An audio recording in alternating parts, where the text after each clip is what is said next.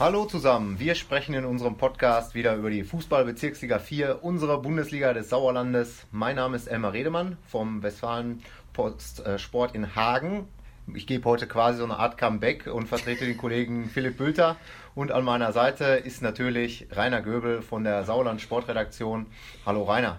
Ja, Tag äh, Elmar, hallo in die Runde.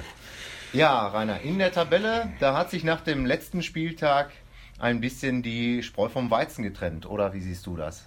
Auf jeden Fall. Also die FSV Bad Württemberg-Leiberg, die 6-1 in Vosswinkel oder gegen Vosswinkel gewonnen hat und der FC Ape Wormbach 3-1 gegen Schmalenberg gewonnen, führen die Tabelle jetzt jeweils mit 18 Punkten aus sieben Spielen an. Ja, und gucken wir dann auf die Verfolger. Wer ist das? Mit vier Punkten Rückstand folgt der TuS Sundern. 3 2 Sieger gegen Freien Null.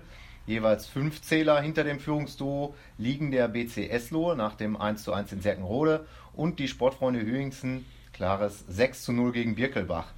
Die weiteren Teams, angeführt von Serkenrode, haben dann bereits sechs oder mehr Punkte Abstand. Enger ist es im Tabellenkeller, oder? Ja, ein wenig. Äh, schlusslich ist weiter Birkelbach, ein Punkt aus sieben Spielen. Vorletzter ist jetzt Vosswinkel, hat vier Punkte, am Wochenende spielfrei.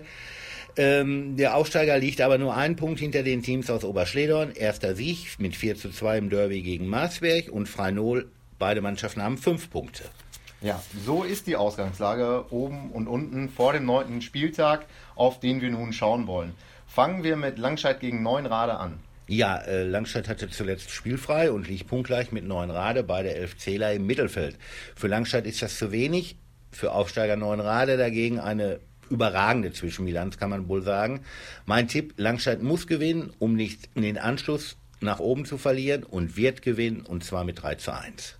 Ja, ich äh, tue sogar noch eins drauf. Ich sage 4 zu 1. Äh, ich glaube, Neunrade auswärts auch noch nicht ganz so viel äh, geholt. Ähm, gucken wir mal, ob das tatsächlich eine klare Sache wird. Ähm, nächstes Spiel ist dann Birkelbach gegen Serkenrode. Ja, also Birkelbach bis jetzt äh, unterirdisch, äh, als einzige Mannschaft noch sieglos. Serkenroda hat unter der Woche im Olper Kreispokal gespielt und mit 1 zu 4 gegen Westfalenligist FC Findentrop Barmel 0 verloren.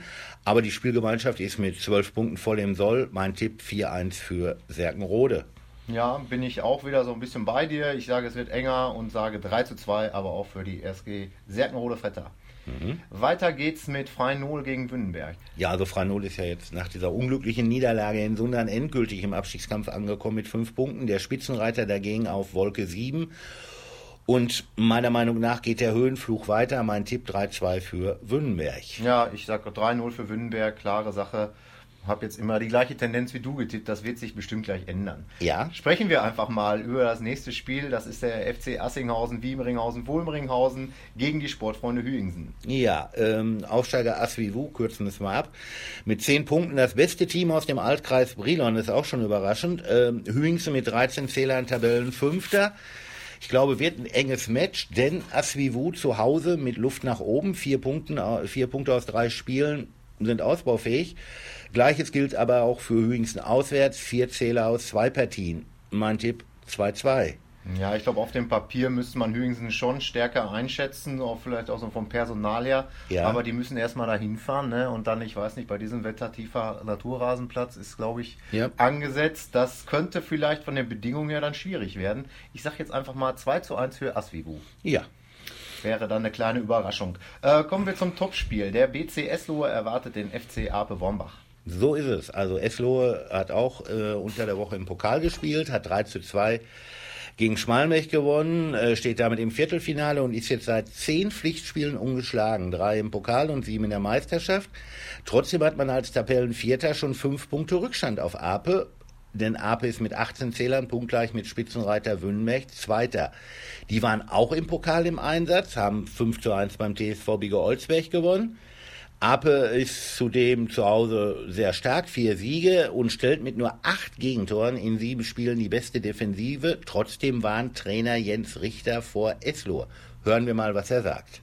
Ja, und jetzt äh, fahren, fahren, wir direkt zum nächsten Derby nach Eslohe und ähm, ja, wollen wir mal gucken, was uns, was uns da erwartet. Also wir sind, wir sind auf alles vorbereitet. Ähm, Aber ich glaube, wir müssen uns in Eslo natürlich äh, richtig, richtig strecken. Ich habe sie äh, ein, zwei Mal gesehen und äh, haben eine super junge Truppe, die, die richtig gut Fußball kicken können. Äh, das wird äh, kein Selbstläufer, und, ähm, aber ähm, wir gucken, wie wir uns die, so die in dieser Woche vorbereiten. Ja, das sagt Jens Richter. Und was sagst du, Rainer? Was ist dein Tipp? Ja, mein Tipp ist, ich glaube, Eslo bleibt ungeschlagen. Äh, es gibt ein 1-1 Unentschieden. Okay, ich setze auf den BC, dass er knapp gewinnt und sage 2 zu 1 für Eslohe. Dann hätten wir Marsberg gegen Sundern. Ja, also bei Marsberg muss man sagen, die können doch noch gewinnen und haben jetzt 1 zu 0 im Pokal-Achtelfinale beim SSV Meschede gewonnen. Denn in der Meisterschaft gab es zuvor zwei Niederlagen in Folge. Sundern ist Dritter mit 14 Punkten und mit sieben Zählern aus drei Spielen Erster der Auswärtstabelle. Mein Tipp 2-1 für Sundern. Ja, dann sag ich jetzt mal unentschieden und tippe 2 zu 2. Ne? Sondern vielleicht noch ein bisschen äh, den eigenen Ansprüchen hinterher. Ähm, bleibt noch das Spiel Schmallenberg gegen Oberschledorn, wo wir schon bei den Ansprüchen sind, die ja. man hinterherhinkt. Ähm, da hören wir auch erstmal rein, haben eine Stimme von Trainer Merso Mersowski, was er dazu sagt. Ähm, ja, ähm, das Spiel Oberschledorn jetzt, nach dem Pokalspiel gegen Eslo, das müssen wir gewinnen. Wir müssen zu Hause gegen Oberschledorn punkten, um da unten nicht wieder reinzurutschen, damit wir den Abstand zwischen, äh, zu, den, zu den Mannschaften, die da unten um, um Punkte kämpfen, einfach äh, den Abstand groß zu halten und äh, da müssen wir jetzt alle drauf setzen und Sonntag das Spiel auf jeden Fall zu Hause gewinnen. Was anderes äh, gibt es nicht. Ja, das ist eigentlich eine recht klare Forderung vom äh, Trainer von äh, Schmalenberg-Fredeburg. Hat er recht? Ist das wirklich ein sogenanntes Schlüsselspiel? Ja, glaube ich schon. Denn Schmalenberg hat nur elf Punkte aus acht Spielen bisher geholt und schon 18 Tore kassiert. Unter der Woche gab es dann noch das Pokal aus den Eslohe der Vizemeister ist einfach nicht der Vizemeister der vergangenen Saison. Oberschlag, äh, Oberschledorn hat dagegen endlich den ersten Saison sich eingefahren. 4-2 gegen Marsberg. Das Momentum, wie man so schön sagt, spricht für Oberschledorn. Trotzdem tippe ich auf ein 2 1 für Schmalenberg.